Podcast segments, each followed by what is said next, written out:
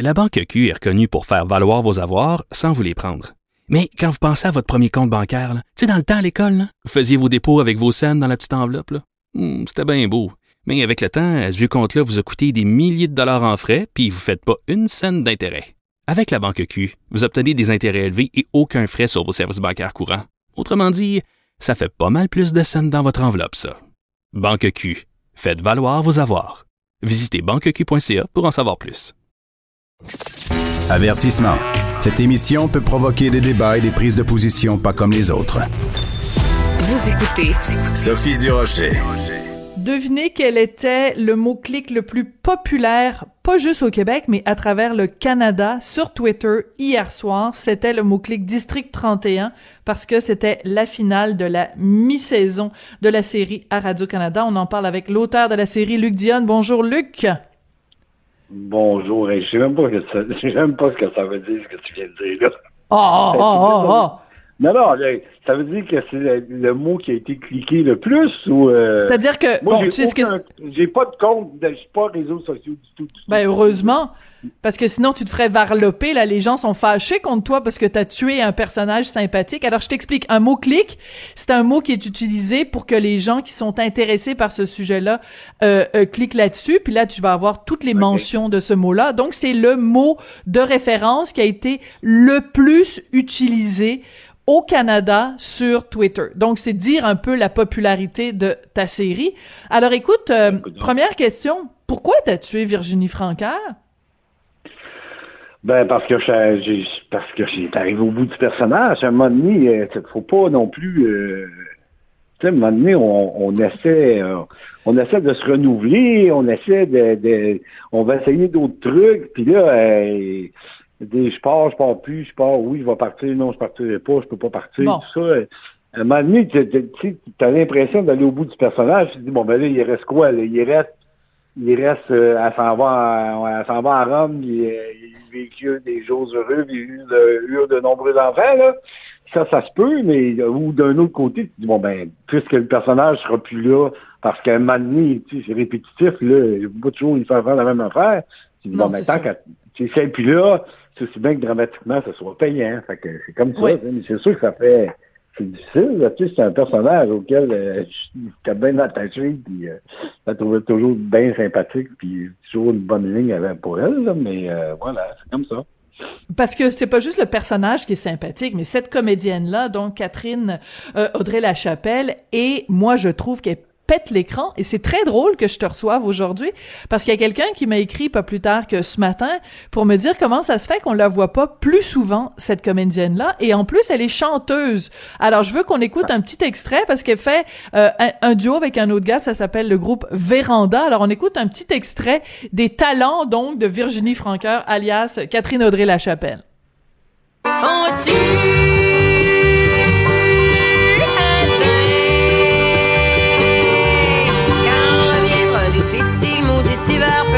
Il pourrait enfin arrêter de nous éreinter. Quand la noirceur Alors- connaître la clarté. Alors Luc, j'ai une suggestion pour toi. Moi, je suis pas scénariste, hein, je te laisse ça euh, à toi, mais il me semble que tu pourrais la faire revivre en chanteuse country dans un bar euh, obscur de la rive sud ou quelque chose comme ça. Tu sais, il me semble que un rebondissement comme ça, ça aurait pu être drôle. Ben, c'est encore mieux si, si quelqu'un, a quelqu'un qui est à l'écoute, qui cherche une bonne comédienne, vous avez une bonne comédienne dans tes mains, là. Euh, ça- non, mais c'est, mais c'est comme ça aussi, là. Il- je dirais, à un moment donné, c'est beau du truc 31, mais faut, se- faut en sortir un jour, là. Puis, Ben en tout cas, surtout pour elle, surtout pour Catherine, puis j'ai souhaite de faire autre, autre chose dans sa vie puis dans sa carrière. tu sais. Écoute, Sophie, c'est un personnage qui était là pour à peu près trois séquences au début. Oui. Puis ça a duré cinq ans. Tu sais, quand on dit que les personnages, les comédiens, les comédiennes, tout ça, ceux qui jouent dans la série, finissent par influencer un auteur, puis euh, Mm. bon, nous, on est, on les nourrit, mais en contrepartie, souvent, ils nous nourrissent aussi, là, puis euh, bon, ben, c'est un personnage que je trouvais hyper sympathique, qui disait, euh, qui sortait toutes sortes d'affaires euh, drôles, euh, qui jurait toujours la tête de sa mère, puis voilà, c'est un personnage avec lequel je me suis bien amusé. Euh, je trouve ça dommage pour elle parce que, comme tu dis, c'est une, très bonne comédienne, c'est une personne très, très sympathique aussi. Elle est très gentille. D'abord et avant tout, c'est ça. Voilà. Alors écoute, c'est impossible de te parler aujourd'hui et de pas parler euh, d'une histoire qui moi m'a crevé le cœur complètement.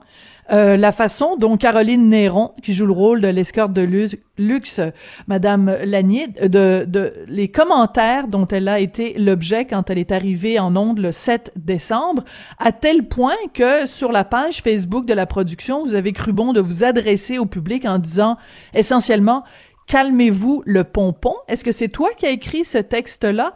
Et euh, comment tu te sens par rapport à Caroline Néron et la façon dont elle a été traitée? Euh, ben non, ça vient pas de moi, ça vient de la production. Comme je te dis, je suis pas très réseaux sociaux, de un. De deux, euh, quand je lis, c'est des imbéciles. Sophie, c'est des imbéciles. C'est des gens qui ont des vies insignifiantes, qui s'imaginent qu'on s'élève au-dessus des gens en les rabaissant constamment. Tu sais, il y a- il y, a une chose qui est claire, claire, claire, là. Caroline Néron, là, elle est dans le petit écran, puis eux autres qui la regardent. Ça, c'est la réalité, là. Le reste, c'est du bruit, des réseaux sociaux de. Tu sais, les réseaux sociaux, là, tu fermes ton ordinateur, tu lis pas ça. Il n'y en a pas de problème, là. Laisse-les faire, les autres. Puis, tu sais, qui, qui, critiquent, qui critiquent. Il y a combien de personnes qui ont critiqué? là? Il n'y a pas, très honnêtement, là, parce que je, moi, je connais pas ça, mais ma conjointe, la- le commerce électronique, les réseaux sociaux, tout ça, elle, elle en a fait une maîtrise à l'université, elle est capable de sortir les vrais chiffres. On parle de... Il n'y a pas mille personnes qui ont, qui ont commenté là-dessus. Il n'y en a pas OK. mille. On a Sur- pas loin million Sur des cotes. Ouais, c'est ça. Oui. Puis là, il y a les 6 à 100 têtes brûlées d'imbéciles, de jaloux, de je sais pas quoi dans la vie, qui ont écrit ça, vont prendre l'espace public pour porter un jugement sur une comédienne, puis ça va se retrouver dans le journal. Mais où c'est qu'on est rendu, si on est rendu à faire des affaires comme ça, là? OK, mais alors est-ce que tu es en train de dire, Luc, es-tu en train de dire qu'on devrait même pas en parler? À ce moment-là, la production aurait peut-être même pas dû euh, s'intéresser. à, partir du mo- euh, à partir du moment où il y a, où il y a des insultes puis des injures, je peux bien comprendre la production d'intervenir puis de dire, bon, euh, C'est ça, ça. suffit, puis euh, le, le- le ton injurieux, je, je, je veux mais je veux remettre les choses dans son contexte. Il faut quand même qu'on faut, faut quand même comprendre une chose là. Avant n'importe quoi là, Caroline Néron, c'est une comédienne. Elle a fait ça, elle a joué d'un paquet d'affaires dans la vie. C'est une très bonne comédienne. Je vois pas pourquoi qu'on va s'empêcher. Ça, j'en reviens pas, tu sais. Mais je suis pas surpris de la, de la méchanceté des gens non plus. Il y a trois quarts du monde qui écrivent des commentaires comme ça. Ils ont rien d'autre à faire. Des- ils ont pas de vie. Je le dis, je le répète, c'est c'est des gens qui ont des vies misérables, qui passent le temps à critiquer tout ce qu'ils voient, puis frustrés, pas capables de rien faire eux autres mêmes. Puis euh, Caroline Néron, dans la vie, elle s'est levée, elle s'est asseyée, euh, elle a tombé, elle s'est relevée, elle a retombé, elle s'est relevée. Puis c'est comme ça, puis c'est tant mieux. Puis moi, j'encourage ça du monde comme ça. Puis euh, voilà, là, moi, la seule affaire qui m'intéresse là-dedans, c'est de travailler avec une bonne comédienne. Et c'est une très bonne comédienne, puis elle rend très bien son rôle. Puis dans- Ah oui. c'est tout, là, tu sais, il n'y a pas d'autre chose à dire, là, tu sais. Ben, surtout que quand euh, les gens se sont prononcés sur elle, c'était simplement sa toute première apparition. Puis depuis, on l'a vu à plusieurs reprises, puis à chaque fois, ça punch. Justement, quand dans sa scène de confrontation avec euh, Virginie Franqueur, elle l'envoie pas, euh, elle l'envoie pas promener hein, en disant c'est pas une petite pute de ruelle qui va venir me dire comment mener ma vie. Enfin bref, elle, elle- elle habite son personnage, donc on, on, on, on passe à un autre appel. Écoute, euh, tant qu'à être dans la dans la dans la section courrier du lecteur, euh, ça fait plusieurs fois, ça fait plusieurs semaines qu'il y a des gens qui m'écrivent en me disant euh, à quel point ça les agace. Et puis là, tu prends ça euh, avec un grain de sel ou pas, Luc. Euh, ils trouvent qu'il y a beaucoup, beaucoup d'expressions anglaises dans la bouche des policiers du district 31. Puis ça me frappe parce que j'ai remarqué aussi qu'à un moment donné, attends, ça c'est intelligent, hein, c'est c'est mon téléphone qui sonne. est vraiment une affaire de débutant, toi. C'est ma belle-mère qui m'appelle. écoute, je suis désolée. Alors, écoute. euh, Justement, en parlant des belles-mères, il y en a qui trouvent qu'il y a trop d'expressions anglaises. Et j'ai remarqué dans un épisode cette semaine, c'est peut-être c'est peut-être produit auparavant, mais je l'avais pas remarqué, où euh, il y a euh, de- deux personnages qui se parlent, puis il y en a un qui dit à l'autre, euh, ah elle est pas mal high maintenance, puis vous avez traduit en bas pour dire elle est très exigeante. Euh, Est-ce que c'est vraiment nécessaire que les gens se parlent avec autant d'expressions anglaises Je te pose la question comme ça. Ça dépend. Si c'est euh, si c'est dans si c'est à la police, faut bien comprendre, Sophie, là, moi, le- je, je ne donne pas des cours de français. C'est pas ça que mon métier, c'est pas ça que je fais dans la vie, là. Moi, Je comprends. T'es pas l'OQLF, j'essaie là. J'essaie de décrire des milieux. Je sais pas comment vous traduire quelque chose. Tous les policiers, tous les enquêteurs qui enquêtent le crime organisé, qui font des enquêtes, savent ce que c'est un sneak-in. C'est quand tu rentres chez quelqu'un, c'est une entrée, euh, euh, pas par Discrète. mais c'est une entrée discrète, euh, personne ne le sait. mais c'est un terme policier que tous les policiers utilisent. Ils appellent ça Je comme comprends. ça. Je peux bien commencer à inventer des termes français qui, euh, bon... puis Non, mais je te donne un exemple. OK. Luc, non, mais quand- je, je comprends. Quand, quand, je veux juste terminer, Sophie. Quand Oui. vous voyez, là, euh, quand vous voyez une- la, la transcription en bas à l'écran, euh, c'est pas, nous qui la faisons. Je pense que c'est Radio-Canada qui maintenant exige que Ah. quand il y a un- OK. je pense, je ne veux pas dire n'importe quoi, mais je pense que c'est ça maintenant. Mais il y a quand même des expressions de un. De deux, c'est toujours le niveau de langage correspond au niveau d'éducation, si on veut, ou non. C'est pas toujours une question d'éducation, là. Des personnages aussi, là. Je veux dire, à un moment donné, euh, ils n'ont pas tous, c'est toute la même éducation. Ils n'ont pas. euh, Hmm. Je vais vous donner un exemple bien concret. Jamais, jamais, jamais, euh, Nadine Legrand n'a blasphémé, sauf Hmm. Deux fois, je pense. Et la première fois, elle s'en est excusée. elle avait dit quelque chose comme Le- Le- Laurent Cloutier, je mens. Puis là, elle a dit oui, je m'excuse, je ne blasphème pas, je parle toujours correctement. Mais là, Laurent. Cloutier, je m'en calisse. Elle avait dit ça. Tu sais, il y a- ça dépend des personnages. On peut pas Je tou- comprends. on peut pas toujours quantifier ça. euh. Tu sais, je vais vous donner un exemple. Je sais que mon un des collègues que j'aime beaucoup, qui est un de vos collègues au journal aussi, euh, M. Fournier, euh, Guy a écrit là-dessus. Il y a une certaine responsabilité des scénaristes puis tout ça. Je me souviens que Guy, dans une de ses séries, avait écrit quelque chose de, de complètement loufoque où il y a quelqu'un qui allait voir une comédienne, là, un de ses personnages à l'hôpital qui était intubé puis tout ça. La première chose que la comédienne avait faite, c'est en voyant l'autre, en se réveillant à l'hôpital, elle, avait enlevé tous les tubes puis tout ça, puis il y avait eu des petites critiques dans les journaux. Et Guy avait dit, écoutez, même moi, j'avais de la difficulté à croire ça, mais on m'a dit que c'était exactement la, la réaction des gens qui se réveillent d'un coma ou quelque chose comme ça, de vouloir enlever les tubes. Et dit, comme c'est ça, ben c'est ce que j'ai mis, tu sais, je, je sais que c'est dur à croire. Pourquoi ça serait différent pour moi? T'as tout à fait raison. Mais moi, je te posais la Pourquoi question. différent?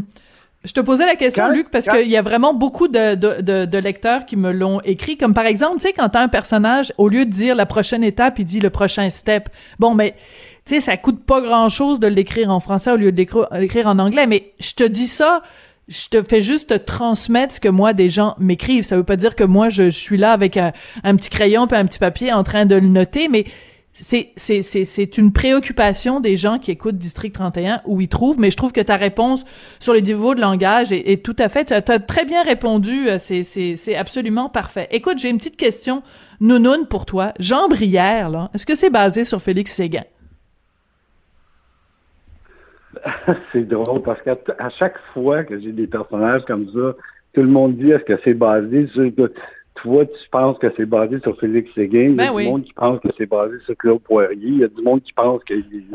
tout le monde se reconnaît dans les personnages. Moi, le, je, je peux pas te raconter ceci. Le nombre de fois où les gens m'ont appelé, Monsieur Dion, je sais pas qui vous avez parlé, mais c'est mon histoire à vous raconter. non Alors que, ah ben, ben, ah, ben, Ben ça, il- je veux dire, par, parle-en à, à tes amis, euh, Fabienne Oui. et Michel, qui ont vécu ça autant. Les auteurs, on vit toujours ça. Pas juste moi, Oui. là, tout le monde a dit, ah, vous racontez cette histoire, ça c'est mon histoire, ça m'est arrivé à moi. Hmm. Euh, Il y a quelqu'un là, qui euh, il, il me jurait là, que ça se peut pas, M. Dion, vous ayez écrit ça. Et moi, c'est sûr, sûr, sûr que c'est mon affaire. Puis, non, non, c'est de la fiction. Jean Brière, là, il représente un journaliste à qui on coule l'information. Vous pourriez me dire euh, comment il devrait en avoir plus qu'un des gens Brière, il devrait en avoir deux. C'est sûr, là, tu sais, même à donné, je fais une quotidienne. peut Ben pas oui, avoir 10 journalistes, puis... Ben non, on appelle on ça un amalgame. C'est ça.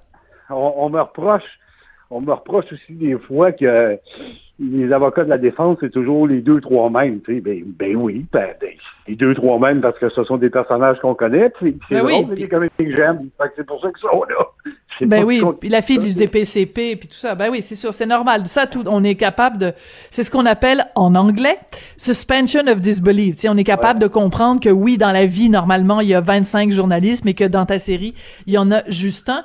Tu nous parles de, de, de ces cas-là où euh, les gens se reconnaissent puis disent, mon Dieu, c'est mon histoire que, que tu racontes. Mais il y a aussi des- de nombreuses fois où euh, ce que tu racontes, ce n'est que 1% ou 10% de la réalité. Quand tu regardes ce qui se passe dans le domaine euh, de, de la police ou des enquêtes euh, de l'UPAC, tu dois rager un petit peu de temps en temps de voir l'espèce de, de, de bordel que c'est devenu. Au, au début, j'en riais. Après ça, j'étais enragé. Après ça, j'étais complètement découragé. Puis là, je suis dans... Euh, Sais-tu quoi? Il n'y a pas de solution. Je, vais- Ah je- non? je- je te le dis, je te le dis très franchement, Sophie. Il n'y a pas de solution parce que les gens en place qui pourraient régler ces problèmes-là connaissent rien de la police. Ils Ah, connaissent pas oui? comment ça fonctionne.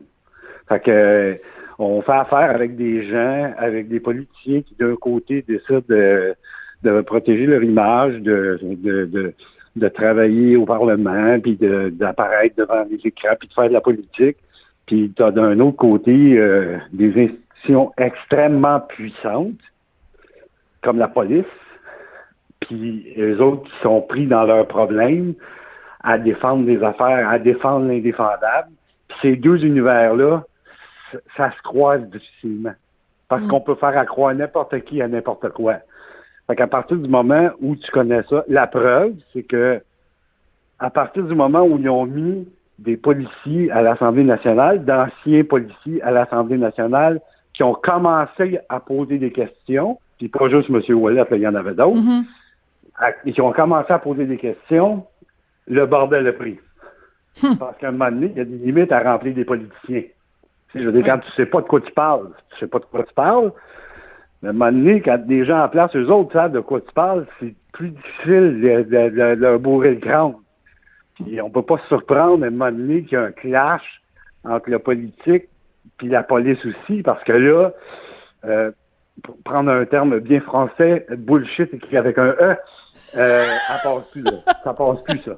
Ça, ça, ça, pa- ça passe plus, ça. ça, ça- puis voilà, c'est c'est très désolant et encore plus désolant. Je vais te dire quelque chose, Sophie. Ce qui me fait encore plus de peine, c'est que le public, vous le saurez jamais. Ouais. Vous ne le saurez pas. Parce que les institutions-là, ces institutions-là sont faites pour se protéger entre eux.